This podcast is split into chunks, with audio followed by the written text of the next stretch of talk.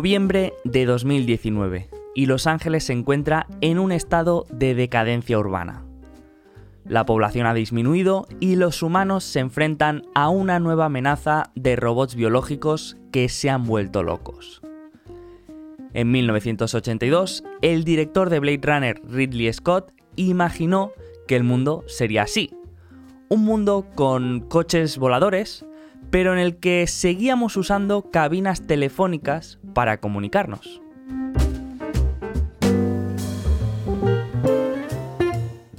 Viajes espaciales rutinarios, la humanidad colonizando Marte y China en una monarquía. Esto es lo que exponía también la visión futurista de Arthur Clarke en 1968, cuando escribió la novela 2001, Odisea en el espacio.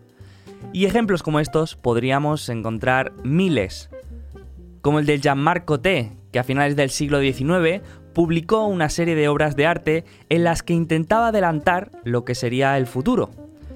En ellas se podían ver personas volando con una especie de bicicleta con alas y una guerra entre dirigibles con cañones.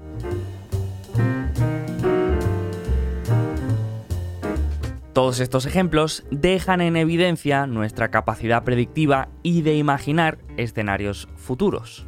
Pero si lo dejara aquí, estaríamos haciendo trampas, porque también podemos poner ejemplos totalmente contrarios.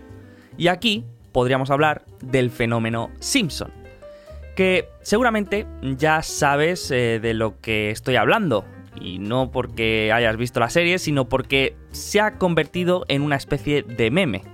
Este fenómeno se da cuando sucede algo de relevancia mediática y automáticamente aparece un episodio de Los Simpson en el que esto ya había sucedido. Estoy seguro que recuerdas ese episodio en el que se propaga un virus que proviene de unos trabajadores de una fábrica en China. Algo que puede que nos recuerde a algo del presente. Bien, pues este episodio se estrenó en mayo de 1993 y unos años más tarde también se publicó otro episodio en el que Lisa era presidenta de los Estados Unidos y aparecía vestida igual que la actual vicepresidenta de los Estados Unidos, Kamala Harris, en el acto de nombramiento de Joe Biden. Pero aquí muchos dicen que esto no fue una predicción, sino que fue un guiño de la vicepresidenta a la obra de Matt Groening, y es que a veces intentamos predecir lo que pasará en el futuro de muchas maneras, cuando a veces nos olvidamos de que somos nosotros mismos los que lo creamos.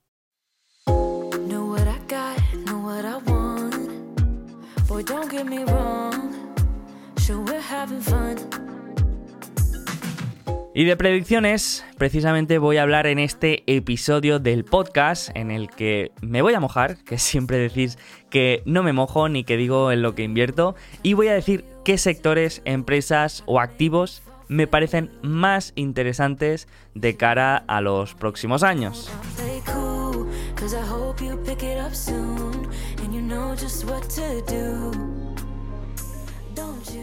Antes de empezar, como siempre, un breve mensaje de nuestros sponsors, la aplicación Quarter.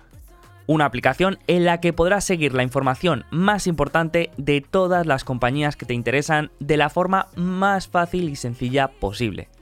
En la app podrás encontrar todos los audios, transcripciones y presentaciones de resultados de cualquier empresa de los grandes mercados mundiales. Y lo mejor de todo es que es completamente gratuita. Descárgala ya en la Apple Store o en la Google Store y escucha las últimas presentaciones de resultados de empresas como BlackRock, Tesco o JP Morgan. Y ahora ya sí, empezamos.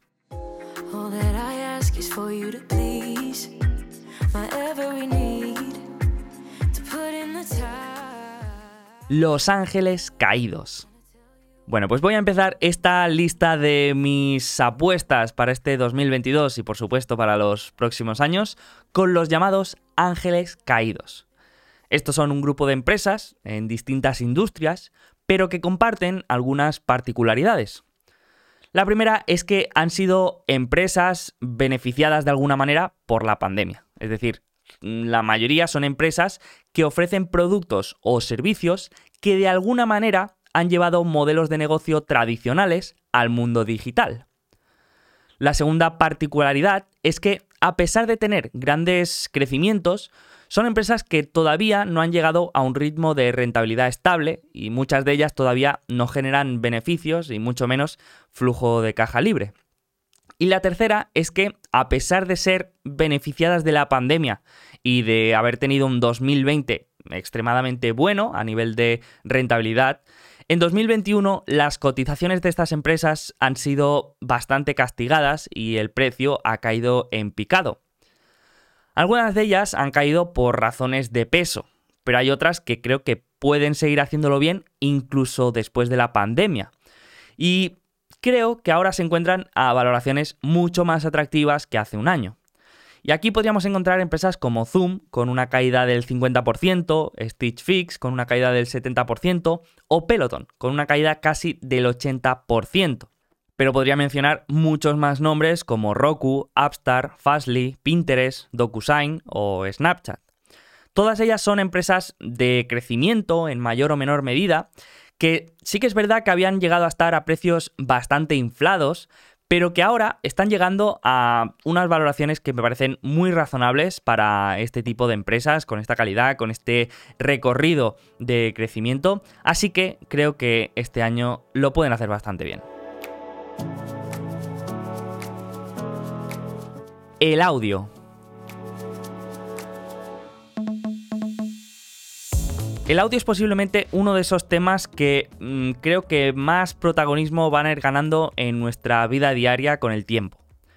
Durante los últimos dos años hemos visto un boom en el contenido formato vídeo con plataformas como TikTok y muchos más años con YouTube, pero con la vuelta a la normalidad estoy seguro que el audio puede tener más protagonismo. ¿Por qué digo esto?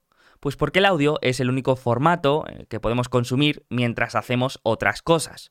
Podemos escuchar un podcast mientras hacemos las tareas de casa, escuchar hablar a alguien que nos interesa en directo mientras entrenamos, o escuchar un audiolibro mientras damos un paseo.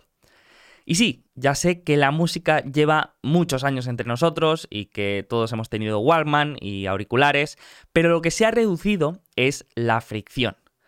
Con la llegada de aparatos como los AirPods de Apple, que se conectan rápidamente a nuestros dispositivos y no tienen cable y son extremadamente cómodos y, tienen una serie de funcionalidades, la batería es más larga, etc. Y, no me refiero solo a los AirPods, sino toda, la, la generación de productos similares que han ido saliendo detrás. Pero con estos dispositivos el consumo de audio va a ir ganando mayor protagonismo porque mm, va a suponer menos fricción, no, no vamos a llevar auriculares que se nos van a liar en los bolsillos, ni, ni vamos a tener que estar pensando en la batería, ni nada, ¿no? Entonces, este año hemos visto el boom de plataformas de audio como Clubhouse, pero también llevamos una década viendo cómo el consumo de podcast va creciendo y todavía creo que estamos en una fase muy temprana. ¿Por qué? Porque cuando hablo con algún amigo, con algún familiar de podcast, mm, todavía no, no, algunos no saben ni lo que es un podcast. Tengo que explicarles qué es un podcast, cuando creo que es algo que tiene muy, mucho sentido, porque si lo pensamos, es la misma evolución que ha tenido Netflix llevando la televisión tradicional en la que encendíamos la tele y veíamos lo que nos ponían, pues yo creo que va a pasar lo mismo con Spotify, que la gente va a dejar de escuchar la radio, que vas a escuchar lo que te ponen, por decidir tú qué es lo que quieres escuchar, qué tipo de programa, qué tipo de música y qué tipo de contenido. Esto es lo que se llama el contenido bajo demanda. ¿Vale? Y Netflix lo ha hecho muy bien porque es algo que tiene mucho sentido. ¿Por qué vas a estar viendo la tele lo que te pongan cuando puedes elegir una película que te guste, eh, que puedas pararla en cualquier momento, que puedas verla sin anuncios, etcétera, ¿no? Entonces, creo que es algo que tiene mucho sentido. Y aquí mi apuesta para jugar esta tendencia es, obviamente, Spotify, que ya he hablado varias veces de ella, y que es una empresa en plena transición de convertirse en un simple reproductor de música a una plataforma de audio. Spotify es la empresa que más está apostando por el futuro del audio, con múltiples adquisiciones para conseguir una mayor integración vertical y con la producción de contenido propio que le puede permitir crear un modelo de negocio más cercano al de Netflix. El cannabis. La industria del cannabis en Estados Unidos se encuentra en un momento histórico. Por una parte, muchos estados han aprobado ya el consumo y venta de cannabis para su uso medicinal y recreativo, pero por otra parte, a nivel federal, todavía se considera una sustancia ilegal. Esto ha dado pie a la creación de una industria de más de 3.000 millones de dólares en ventas anuales, que para que nos hagamos una idea es igual que lo que genera Netflix en todo el mundo, pero esto no ha hecho más que empezar, porque se espera que la industria crezca a cifras cercanas al 20% durante los próximos 5 años. Y no es que la gente de repente vaya a empezar a consumir más cannabis, es simplemente que se espera que haya una transferencia poco a poco de las ventas del mercado negro al mercado legal. Se estima que la demanda total de cannabis a día de hoy en Estados Unidos es de 60.000 millones de dólares. Algunos afirman que puede llegar incluso a los 100.000 millones. Que, esto, para que nos hagamos una idea, es una demanda mayor que incluso la de la pizza por lo que todavía es una industria que puede multiplicar su tamaño en los próximos años y desde luego es una de las pocas industrias que puede crecer a doble dígito durante los próximos años. Pero aún así, si miramos las mayores empresas de la industria, encontramos valoraciones muy deprimidas y con un 2021 que ha sido negativo para gran parte del sector. Y aquí mi apuesta son los mejores MSOs, los, llamados Multi-State Operators, que son empresas que se dedican al cultivo, producción, distribución y venta de productos de cannabis. Estos MSOs son empresas bien gestionadas, extremadamente rentables y con unos crecimientos mm, bastante altos en la mayoría de casos. Pero a pesar de eso, cotizan a múltiplos mm, que considero bastante bajos. Si la situación a nivel regulatorio del cannabis mejora en este 2022, es muy probable que estas empresas lo hagan muy bien. Algo que creo que tiene muchas probabilidades de suceder debido a las necesidades de recaudación que tiene Estados Unidos. Juegos y apuestas online. Otro sector que creo que se puede beneficiar de las necesidades de recaudación de los estados es el de las apuestas deportivas. Y aunque las apuestas y el casino hayan existido toda la vida, la versión online no para de crecer y se espera que en 2025 este sea un sector que genere entre unos 100.000 millones de dólares y 150.000 millones a nivel mundial. Y esto conforme se vaya legalizando en más países. Esta industria ha mejorado muchísimo y mientras hace unos años estos juegos eran simplemente versiones digitales bastante arcaicas, a día de hoy existen multitud de casinos en vivo con interacción entre jugadores y con una experiencia muy mejorada. Y aquí mi apuesta es Evolution Gaming, una empresa sueca que tiene aproximadamente el 70% del mercado europeo de juegos de casino.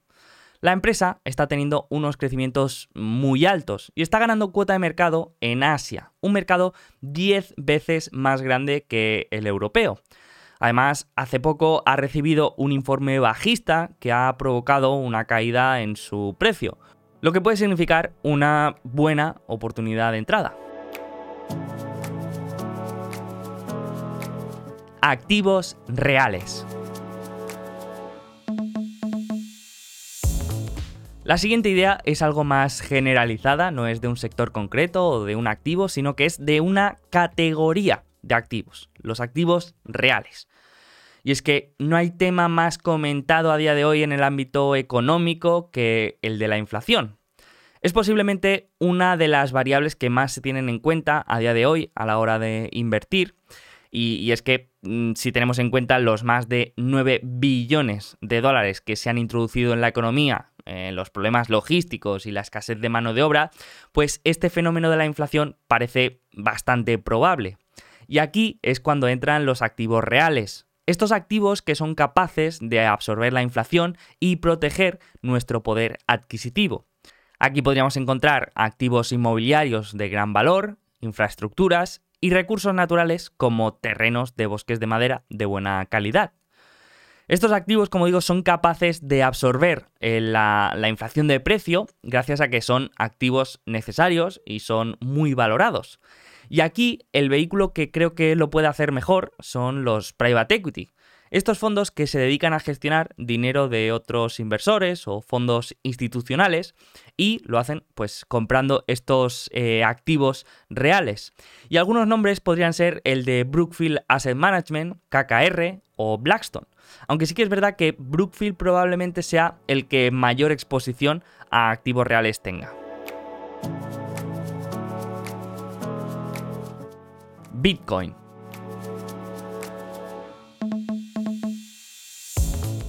A pesar de ser el activo que más se ha revalorizado durante la última década, todavía Bitcoin supone una parte muy pequeña de la riqueza mundial.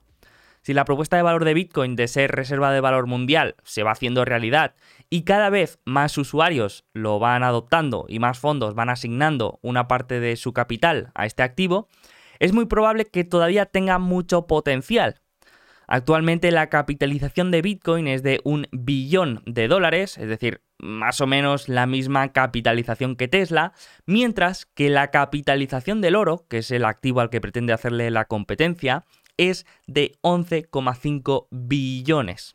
Esto significa que si crees en la adopción de Bitcoin y en su potencial como reserva de valor, todavía puede valer muchísimo más. Aunque hay que entender que el precio de Bitcoin, mm, como nos podemos imaginar, no sigue una tendencia progresiva, sino que tiene un comportamiento bastante más cíclico. El ecosistema cripto. Sí, ya sé que he mencionado Bitcoin, pero me gusta separar el mundo cripto de Bitcoin, lo considero cosas muy distintas. Y a pesar de que creo que una gran parte del mundo está compuesta de humo, burbujas y estafas, sí que creo que hay opciones para inversores más fundamentales. Empresas como CoinShares, Coinbase o empresas de minería de criptomonedas son modelos de negocio rentables que todos conocemos y que se aprovechan del boom que hay en el ecosistema cripto sin necesidad de tener una exposición directa al precio de las criptomonedas.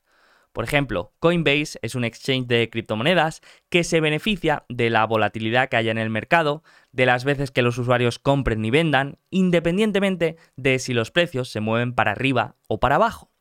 Por eso, aunque no creas en estos proyectos que hay alrededor de las criptomonedas, pueden haber inversiones muy interesantes y que lo pueden hacer bastante bien.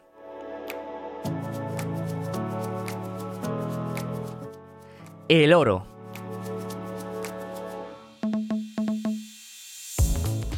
El oro no ha sido uno de los mejores activos de los últimos años. De hecho, en 2021 ha tenido un retorno negativo del 4%.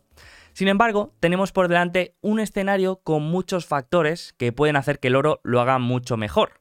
Por una parte, tenemos unas perspectivas de inflación que lo más probable es que sean mm, mayores que la media histórica. Después tendríamos los problemas en las cadenas de suministro mundiales y en la escasez de mano de obra, que esto al final se va a traducir en una mayor presión en los salarios. Y esto es el primer indicador de inflación. Y cuando hay inflación, los inversores suelen buscar activos capaces de mantener el poder adquisitivo. Ya hemos comentado los activos reales, pero otro que tradicionalmente lo ha hecho muy bien ha sido el oro. Y es verdad que hasta ahora Bitcoin ha estado robando parte de ese protagonismo, ya que la propuesta de Bitcoin es la de ser la mejor reserva de valor. Pero aún así, esta transición, que podríamos llamar, la hemos vivido en un periodo de alto crecimiento económico. En un contexto no solo de inflación, sino también de deflación, es decir, de reducción del crecimiento o directamente de una situación de crisis, el mercado podría poner el modo antirriesgo, que le llamo yo, y no ver con tan buenos ojos a Bitcoin. Así que el oro podría ser ese activo refugio de última instancia que podría hacer de una especie de colchón en nuestra cartera en caso de caída generalizada en todos los demás activos. La inversión en China.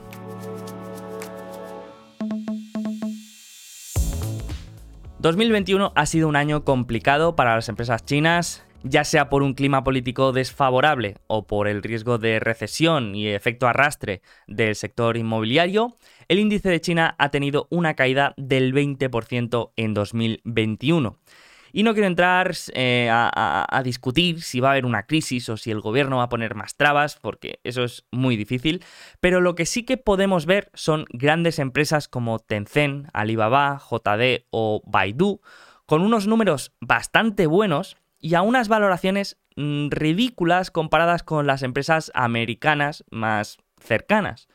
Y sí, sé que no es una comparación justa, pero aún así creo que no son malas empresas, aunque tienen sus propios retos, pero que lo pueden hacer bien durante los próximos años. El metaverso.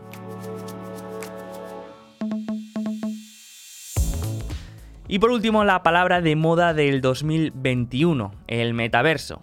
Y la verdad que no me suelen atraer mucho estos conceptos que se ponen tan de moda y que suenan en todas partes, pero el metaverso sí que creo que es algo que tiene sentido y que está más cerca de lo que mm, pueda parecer, o al menos las versiones más iniciales. Y desde luego que esto es algo sobre lo que quiero ir aprendiendo más y sobre lo que creo que es difícil posicionarse a día de hoy, pero creo que es algo que mm, va a coger fuerza y de la misma manera que con el ecosistema cripto, no creo que haya que invertir directamente en universos virtuales, sino que hay opciones con las que ganar exposición a este mundo sin asumir excesivos riesgos. Una opción podría ser Autodesk, una empresa que ofrece herramientas para el diseño 3D y la arquitectura del mundo físico, pero que también se puede aplicar al mundo digital y mm, puede que tenga mucho sentido a la hora de la creación de estos universos virtuales. Pero sin duda mi opción favorita es Facebook, que hace poco realizó una declaración de intenciones con el rebranding al nombre Meta. Con Facebook podemos tener una empresa de publicidad extremadamente rentable y en una posición financiera muy sólida y con también exposición al metaverso una exposición que ya se está materializando con la venta de productos de realidad virtual de la marca Oculus.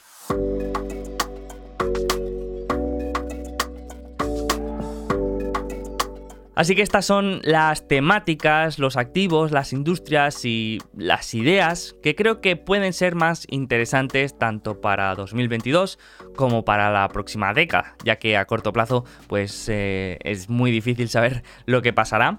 Y nada, te animo a que me digas qué te parecen, si estás de acuerdo o no, si crees que debería incluir otro, otra temática. Así que encantado de leeros a todos y nos vemos en la próxima.